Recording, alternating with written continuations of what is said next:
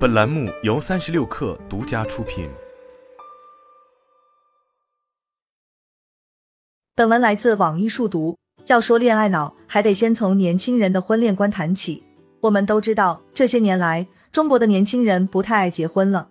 据二零二一中国民政统计年鉴，自二零一三年达到顶峰的千分之九点九后，国内的粗结婚率就一路走低，至二零二一年结婚率已连续八年下降。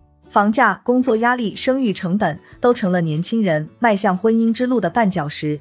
不只是结婚意愿低下，许多年轻人连恋爱都不想谈了。二零二一年，中国人民大学有项研究调查了全国二十二个省份共九千七百七十五个大学生的婚育观，发现超过四成的大学生都没有恋爱的打算，其中女生的恋爱意愿相对更低，有恋爱打算的比例只有百分之五十四点四二，低于男生的百分之五十六点八八。有意思的是，男女生的结婚意愿有着很大的不同。受访女大学生中，目前有结婚意愿的只有约百分之四十九，低于有恋爱意愿的比重，呈现出结婚冷、恋爱热的现象。而男大学生截然相反，反而是结婚热、恋爱冷，有结婚意愿的将近四分之三，远远高出有恋爱意愿的人数占比。这些年轻人为什么不想恋爱？该研究给出的三大理由依次是：找不到合适的人，享受单身，谈恋爱太消耗精力。其中，男生还有个与女生显著不同的理由，是谈恋爱有太大的经济压力。大学生是如此，那年轻的职场社畜们又如何呢？我们统计了知乎问题“你是因为什么不想谈恋爱”中的四千九百九十五条回答，得出了类似的结论。回答中，人们不想恋爱的最大原因就是没有时间和精力。这一点从年轻人的工作时间中就有迹可循。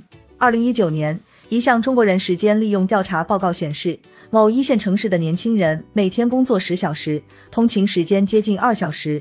这样的节奏下，感情之类的东西都成了泡影，搞钱搞事业才更实在。其次是懒得付出，怕麻烦。建立一段亲密关系要做的事太多了，认识、了解、磨合，这个过程即便是想想就已经觉得很累了。对一些年轻人而言，除非天降一个有钱、有颜事少，还一心一意爱自己的人，否则就懒得迈出恋爱那一步。他们宁可直接磕 CP，靠别人的爱情来获取多巴胺，省去自己要遭遇的麻烦，也就是所谓的不想拥有爱情，只想亲近爱情。一些年轻人对恋爱的抵触还不止于不想谈、不愿谈，而是升级为对恋爱本身的理论批判。这部分反映在对恋爱脑的全方面攻击上。不知从什么开始，智者不入爱河，愚者为情所困，成了人们口口相传的金句。作为独立自主的现代人，人间清醒才是人生目标。恋爱脑根本就是愚昧旧时代的遗骸。在许多社交平台里，年轻人都表达了对恋爱脑的反感，不止厌恶自己的恋爱脑，也对别人表现出的恋爱脑哀其不幸，怒其不争。提起恋爱脑时，年轻人谈到最多的情绪是难受。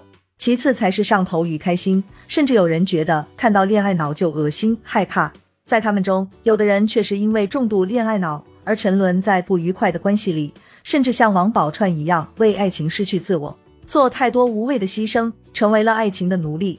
但也有的人是在恋爱中摇摆不定，或相处时遇到不愉快的事情，就将这种负面的情绪都归罪于恋爱脑。如果能摆脱恋爱脑，那也就能斩断情根，不悲不喜。自己也就不会因为臭男人、女人吃亏了。因为憎恶恋爱脑给自己带来的影响，网上一些论坛或小组里聚集了许多求打醒的年轻人。他们列出的恋爱脑病症有很多，比如情绪老受对方影响，注意力都在对方身上，容易原谅对方的过错等。他的一举一动、一点点变化、一点点敷衍，都会被我无限放大或悲伤。这一段话在过去可能是如《少年维特之烦恼》一般的浪漫爱情叙事。而在发帖的当事人眼里，是恋爱脑病入膏肓，无药可治了。不光是极度不理智的行为会被认定为恋爱脑，在不少人眼中，连在爱情中普遍存在的情绪也成了恋爱脑的表现了。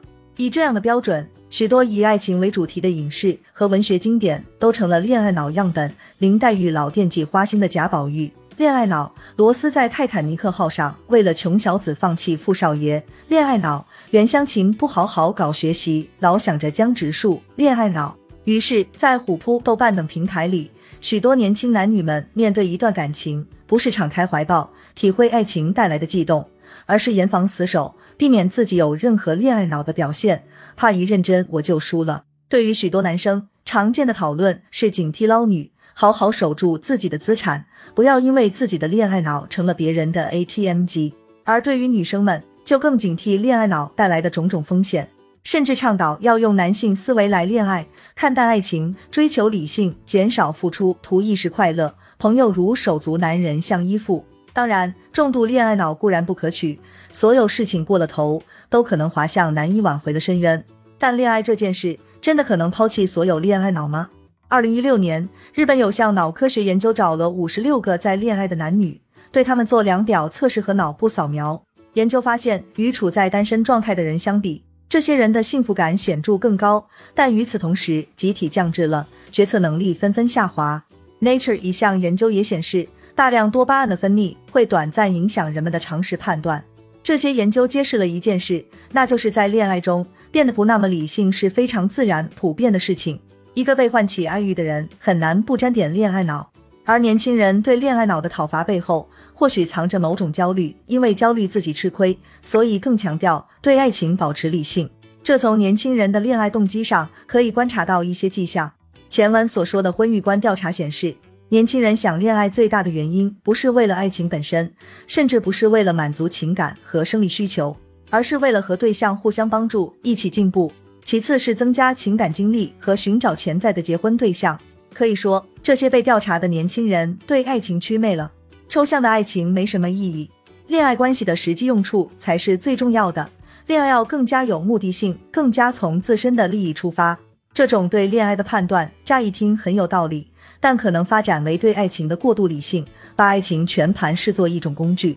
比如这些年考公、考研圈内流行一句话：“上岸第一件，先斩意中人”，指的是考试成功上岸以后，就要把原本的男朋友或女朋友甩了。这句话暗含的意思就是上岸的自己登上新的阶层，在婚恋市场也就有了更多的谈判资本，所以应该舍弃已经配不上自己的对象。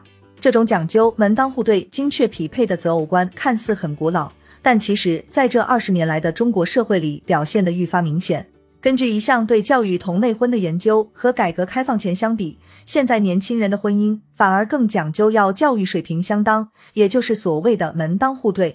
有些时候。中老年人还没有开始称颂门当户对的关系，年轻人们就已经走在了前头。他们精确比对恋爱双方的条件，并且痛骂和条件低于自己的人，恋爱是扶贫，下嫁自甘堕落。而这背后也有经济理性的思维在作怪。也就是说，一些年轻人对恋爱脑乃至恋爱的焦虑，不只是对紧张的性别关系的回应，也是一种对阶级跌落的畏惧。所以要以最大程度的理性抵御风险，守住利益。归根到底，我们没必要神化爱情，为之卑躬屈膝、自我牺牲。但在爱情中，太强调理性就没什么意思了。恋人是我们并肩对抗人生虚无的队友，而不是需要锱铢必较的对手。当爱情乃至生活都在日复一日的蹉跎中归于平淡时，我们就会知晓，原来适当的恋爱脑并不是洪水猛兽，而是唤起生命热情的珍贵体验。